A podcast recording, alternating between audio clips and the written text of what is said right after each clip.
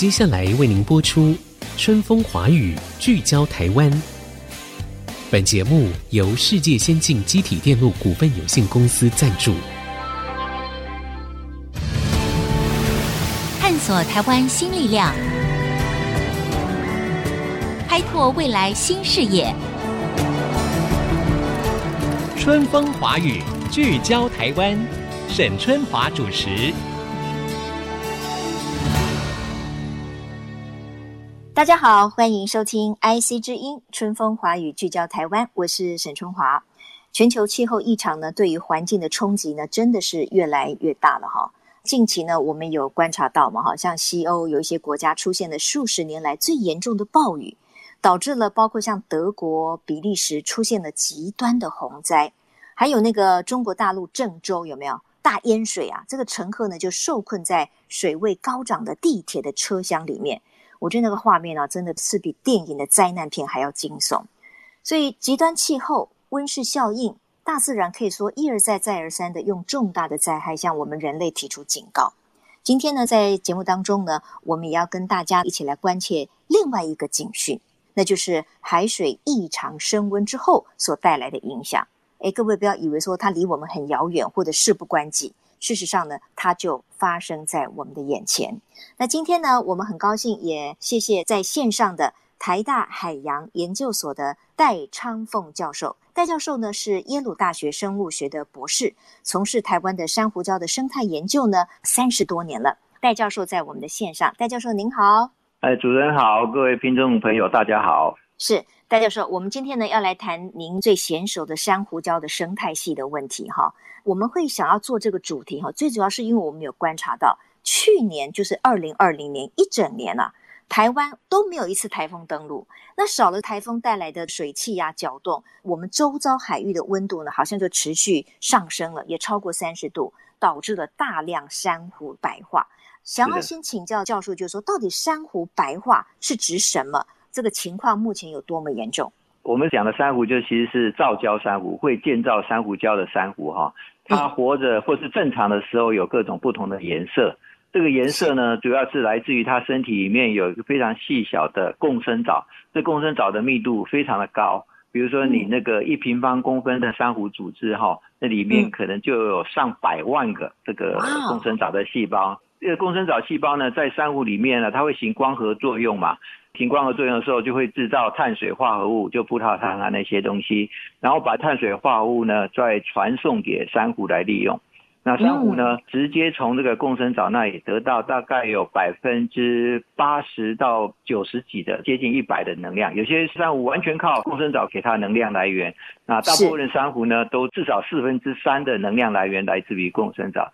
就好像一个人的收入啊，你有四分之三或是全部都来自于租金一样哈。对啊，这个白化的时候就等于是白化，这个温度升高的时候，那珊瑚里面的共生藻哈就没有办法行光合作用。就不做工了，等于他不缴房租了，就房客不缴房租了。啊、那当然房东就过不下去了，因为他住在房子里面，要用他的水电，用他的资源，但是又不缴房租，就把他赶出去。嗯、那赶出去以后呢，就是变成白化，那就没有颜色，因为珊瑚骨骼它原来是碳酸钙的骨骼哈，没有颜色了，它颜色主要来自于那个共生藻的颜色。他把那个共生藻赶出去以后，它就露出白色的骨骼，那就是要白化。嗯哦，所以当我们看到所谓珊瑚白化的时候，这一块珊瑚或者是珊瑚礁，应该就是白白的，它不可能会有其他颜色。基本上这个白化是一个渐进的过程，就是它原来的颜色可能很深很丰富，对不对？然后慢慢温度升高的时候，共生藻慢慢离开，所以慢慢褪色变成比较淡的颜色，到最后变成全白。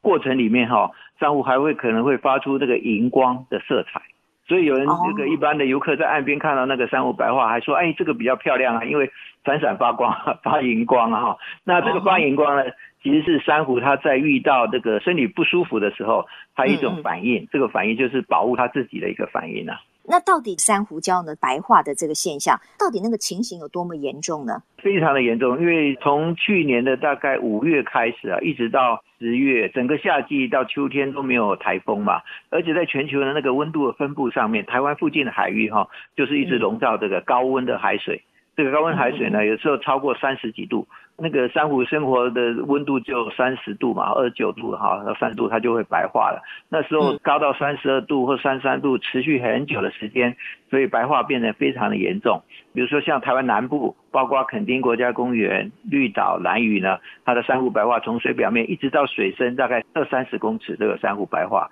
而且是整片的白化。那即使是像北部，台湾东北部哈，像鼻头角啦、龙洞啊，或是野柳这些地方，它是比较高纬度的，平常水温比较低的，在浅水域的地方、浅海的地方，也可以看到珊瑚白化，所以可以说是去年它造成台湾珊瑚全面的白化。OK，好，那在我继续请教戴教授，为什么珊瑚礁的生态这么重要之前，哈，我请戴教授帮我们稍微复习一下这个生物课哦，就是 这个珊瑚到底是属于什么样的生物？因为我知道它是动物了哈，但是它在海底面它也不会动嘛哈。那请帮我们介绍一下珊瑚它是什么样的生物？珊瑚是属于刺丝胞动物，讲起来的话就算是比较原始的动物，它只有两层的组织啊，外皮层。里面的是一个内皮层哈，然后它只有一个口，所以它看起来像一朵花一样，中间是一个长腔，那个口的周围有一圈的触手，那个触手的数目呢，如果在十珊瑚大概是六的倍数，就是六、十二、十八这样子哈，然后有一种八放珊瑚，它的触手是八的倍数，它靠这个触手啊来抓东西吃，所以它如果不靠共生藻的时候，它也可以靠触手抓食物来吃啊哈，但最主要的造礁珊瑚，它是因为它体内。主要是在内皮层那里面哈，有很多的共生藻。共生藻其实算是植物性的细胞，住在动物的组织里面，它是一个很特别的共生关系，帮它行光合作用，供给它营养这样子。珊瑚呢，其实它是一个非常原始的动物，它没有神经系统，也没有所谓的消化系统，也没有所谓呼吸系统，所有系统它基本上都没有。它物质的交换是靠扩散作用。它的最小单位叫珊瑚虫是吗？对对对，因为大部分的珊瑚都是属于群体型的，它一个单元就是一个珊瑚虫，一个珊瑚虫呢，小的时候大概是一个毫米。大的呢可以大到几公分，所以它的大小其实差别蛮大的。但一般珊瑚它在生活的时候，它是用群体的方式来生活的，就是说它一个珊瑚虫，它会分裂变成两个珊瑚虫，两个再变四个，这样就是一直增殖哈，用无性的繁殖的方式来增殖。然后所以一颗珊瑚，我们看到一颗珊瑚呢，往往是非常多的珊瑚虫构成的一个群体。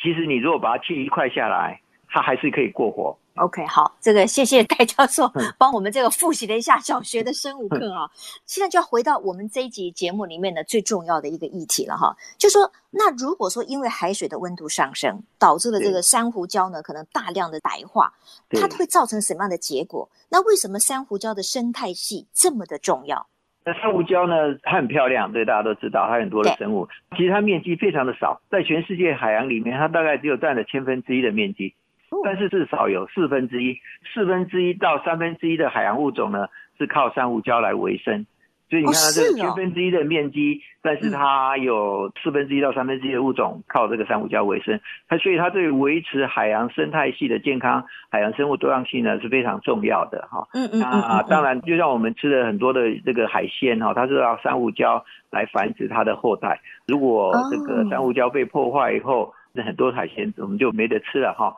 再来这个珊瑚礁的重要性，另外一个就是说，它其实分布在海岸边啊，它大部分珊瑚就是分布在海岸边，它具有保护海岸的功能，它是一个天然的屏障、天然的堡垒，它可以阻挡波浪啊，阻挡海啸啊，阻挡台风的侵袭。这个对于沿岸地区的民众来讲是非常重要的一个屏障。所以它在经济上啦，在保护海岸的功能啦，还有油气观光油气上啊，都有很重要的价值。另外有一些生物呢，它可能含有医药的价值的医药潜能的物质，在珊瑚礁上的生物呢，哈，它可以从它身体里面萃出一些这个化学物质呢，可以治疗癌症啊，或治疗一些疾病，也有医药的潜力。所以它有各种的功能，所以珊瑚礁是非常重要的。哇，我们听到戴昌凤教授这样子跟我们说明哈，我真的觉得大惊奇耶！就是你看哦，珊瑚礁只占海洋总面积的百分之零点一嘛哈，但是它提供将近你说四分之一，大概是五万种的海底生物栖息。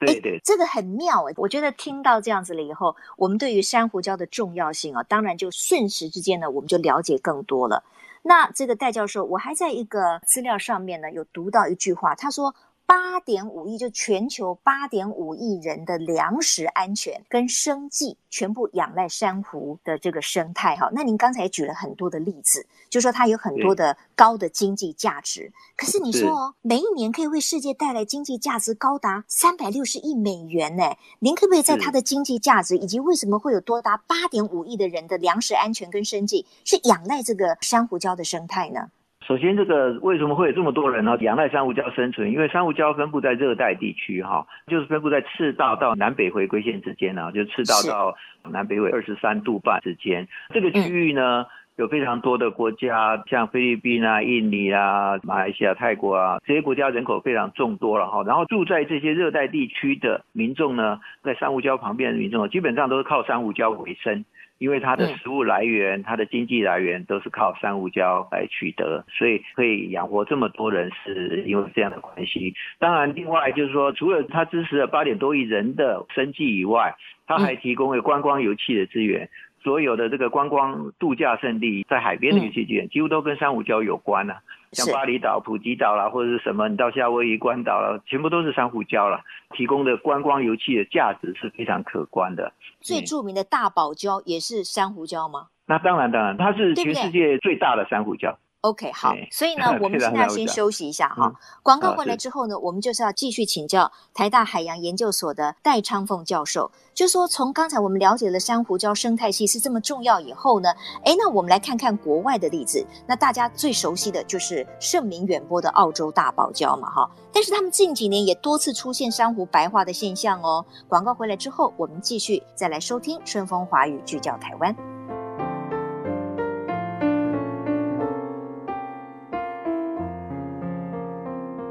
各位听众，欢迎回到春风华语聚焦台湾。我们今天谈一个全人类都应该共同关心的话题哈。过去这么多年来，其实极端气候、温室效应已经带给人类非常多的重大的自然界的反扑。那今天呢，我们就来谈一谈，在海底里面非常重要的资源就是珊瑚礁。我觉得在前一段的访问当中呢，从戴教授的口中呢，哎，我们更了解这个珊瑚礁的生态系以及对我们人类的这个影响。那戴教授，因为我们上一段讲到了生态系的重要，讲到了这个台湾的海域里面呢，因为海水的温度上升，所以我们发现，哎呀，非常可惜的，有很多的珊瑚礁呢出现了白化的现象。所以当珊瑚礁出现白化的现象的时候，是怎么样？是宣告这个珊瑚会死掉吗？其实还不是立即死亡，就是珊瑚白化的时候哈、嗯，它其实是还活着，它只是失去了共生藻。这个时候呢，基本上它处于衰弱的状态。你可以想象，做一个人，他如果四分之三到将近一全部的收入都没有了，他就很衰弱哈、嗯，就是他入不敷出的现象。所以如果环境改善的话，它其实是可以慢慢的恢复的。如果环境没有改善，就是温度持续升高啦，或者是有其他的因素影响，它只有大概几天或者是一个礼拜就死掉了。等到那个珊瑚死掉以后呢，这个珊瑚礁它的结构啦、生产力啊都会消失，然后所以你其他的鱼虾贝类呢也很难在这个区域生存。所以白化是一个很严重的警讯。OK，不过刚才我们听到一线生机，就是说白化了之后不代表马上宣告它的死亡。如果机会条件改善的话。对对对那这个珊瑚礁还是可以再活过来的，因此如何去富裕哈？那这个部分我们如何能够做到呢？在我们台湾，其实珊瑚礁哈有蛮好的，就是说我们有周期性的冷水上升哈，比如说台风来搅一下，它就会把比较深层的冷水搅上来，然后就会把我们浅海的那个热水呢稀释掉，所以就会对珊瑚有一个喘息的机会，它就会活过来。很多地方都是这样，像我们在东沙、在垦丁、在绿岛、兰屿呢，都会有一个周期性的跟潮汐有关的这种冷水的涌升。这个涌升呢，会使它珊瑚礁有一个喘息的机会。那去年没有喘息机会，是因为它持续太久了，这个热浪呢持续了非常久的时间，那珊瑚呢得不到喘息机会，所以有很多的珊瑚死亡。不过死亡率大概也只有百分之三十啊，就是三分之一的珊瑚死亡。后来有三分之二大概都还活过来，但是如果要让它再恢复生机，我们主要只能够靠那个台风搅动比较冷的水上来吗？还是我们人工有什么方法帮助它吗？人工有就是富裕的方式，这个富裕呢，其实是跟陆地上的造林一样，你就把一个大珊瑚取了很多的小分支，这个小分支拿去种珊瑚就可以长起来，就会再重新生长。不过这个当然需要时间啦，就跟你造林一样，它需要一段的时间来让森林恢复这样子。是，那我们国家相关的海洋单位有在种珊瑚这件事情吗？有有有，像东沙环礁国家公园，这海洋国家公园管理处啊，嗯、内政部的海洋国家公园管理处，他在成立东沙环礁国家公园的时候，因为东沙环礁公园在一九九八年的时候大白化嘛，那西湖里面大部分的珊瑚都死掉，后来他们在成立这个国家公园的时候，就有从事这个珊瑚复育的工作。然后在垦丁国家公园呢，也有部分珊瑚受损，也有这个复育的工作。当然，现在我们有海洋委员会，行政院下面有海洋委员会，海洋保育署，还有国家海洋研究院下面有一个海洋生态及保育中心，嗯、那他们也都有在做珊瑚复育的工作。另外就是台湾水产试验所，在农委会底下的水产试验所，在澎湖、在台东，他们也都有在做珊瑚复育的工作。博物馆也有在做，就垦丁的 海洋生物博物馆、基隆八斗子的国立海洋科技博物馆，他们也都有在做珊瑚复育实验性的或是小范围的这个珊瑚复育的工作。哦，那刚才教授提到了这么多的单位，他们都有在做珊瑚礁的这个复育的工作。那成果如何呢？是就是成功的几率大概是多少呢？成不成功呢？呃，成功不成功哈，其实要看那个环境有没有改善了。如果环境改善的话。成功几率事实上是很高的，至少都有百分之七十五，四分之三以上会成功。问题是说，这个富裕是非常耗时费力的工作，所以通常富裕的工作呢，都只在做小范围的，没有办法做大范围，因为大范围的话，在海里啊造珊瑚礁啊，非常耗时费力。小范围成功的例子是还蛮多的。好，那我们就回到这个刚才我所提到的，就是澳洲的大堡礁，因为它实在是太知名了哈。那好像最近有一件事情，就是说，哎，想要把大堡礁列入濒危的世界遗产，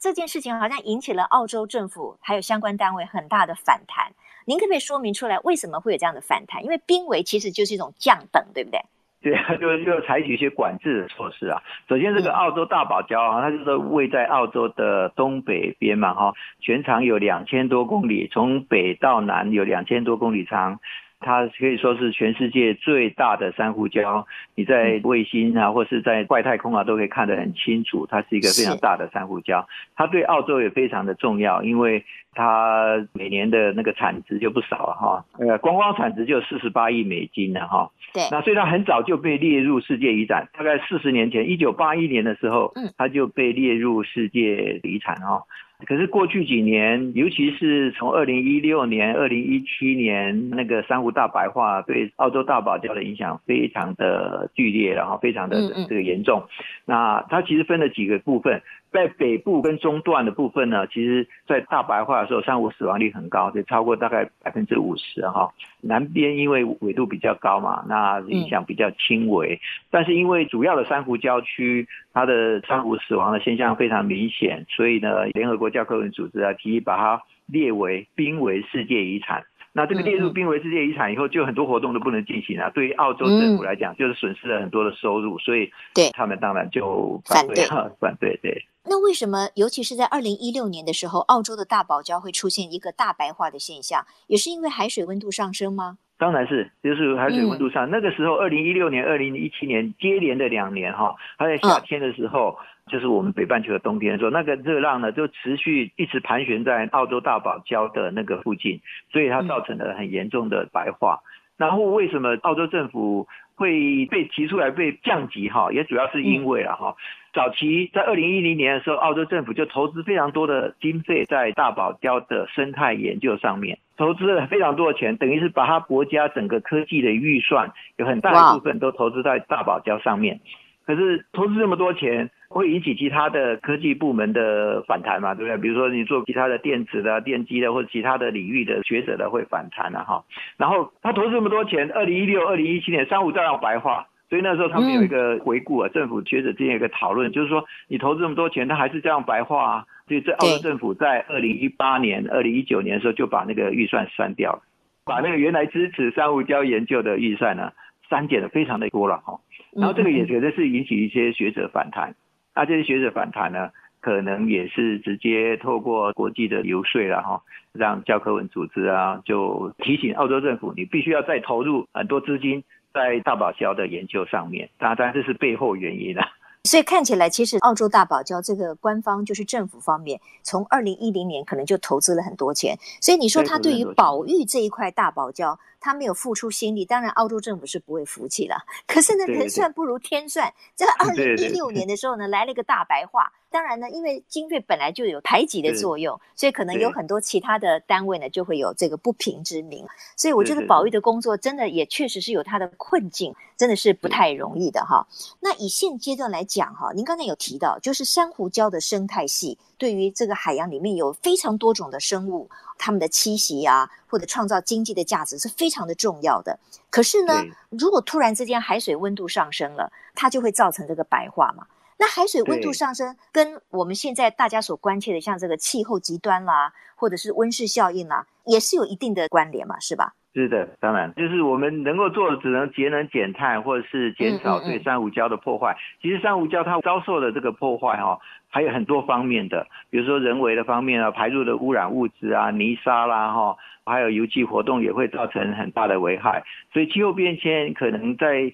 很多情况之下看起来都好像是压死骆驼的最后一根稻草。就是它珊瑚礁，你原来人为破坏很多，它就已经活得不够好了，奄奄一息了。你再加上这个水温升高，它当然就没有办法活下去。所以可以做的事情其实蛮多，不只是在节能减碳上面，就是在从事海域活动。或是海岸地区的管理上面，哈，都可以帮助海洋生态系或珊瑚礁的健康生长。是，哎，教授，我突然想到一个问题，哈，就是那个出现在珠宝店里面的那些珊瑚，它们是怎么来的呢？哦，这个珠宝店珊瑚跟那个浅海的，我们今天讲的大部分都是浅海的造礁珊瑚哈，珊瑚礁珊瑚。那珠宝店的那个珊瑚呢，这叫珠宝珊瑚，它是属于八放珊瑚，它是长在水深至少五十公尺以下到两三千公尺深的地方。那一般我们今天讲的建造珊瑚礁的珊瑚呢，它只长在水表面到水深大概三十公尺深的地方。那有些情况它当然会长得比较深了，但是很少超过水深五十公尺。所以它是两个不同的，一个叫浅海珊瑚，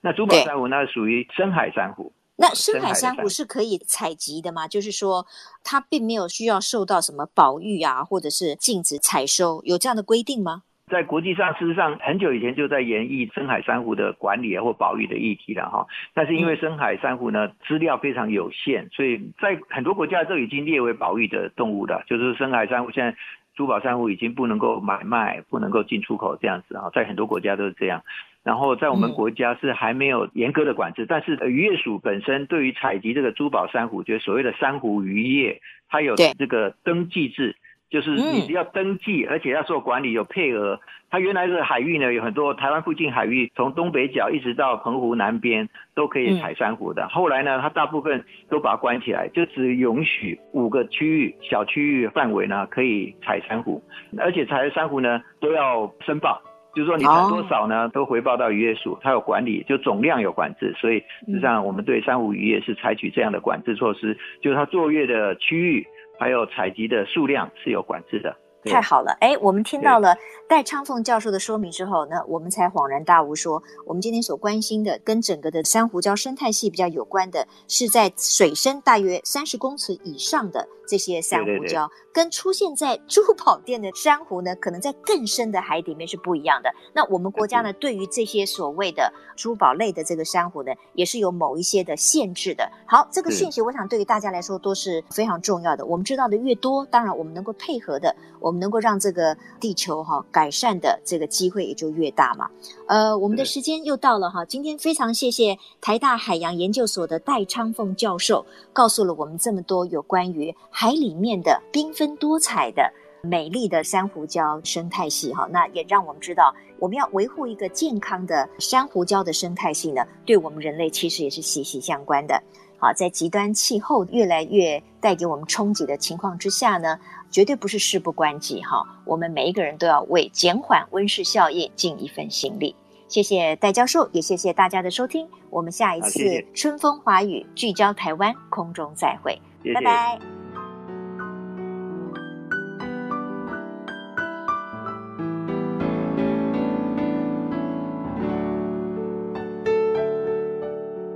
本节目由世界先进机体电路股份有限公司赞助。探索真相，开拓未来。世界先进公司与您一起聚焦台湾。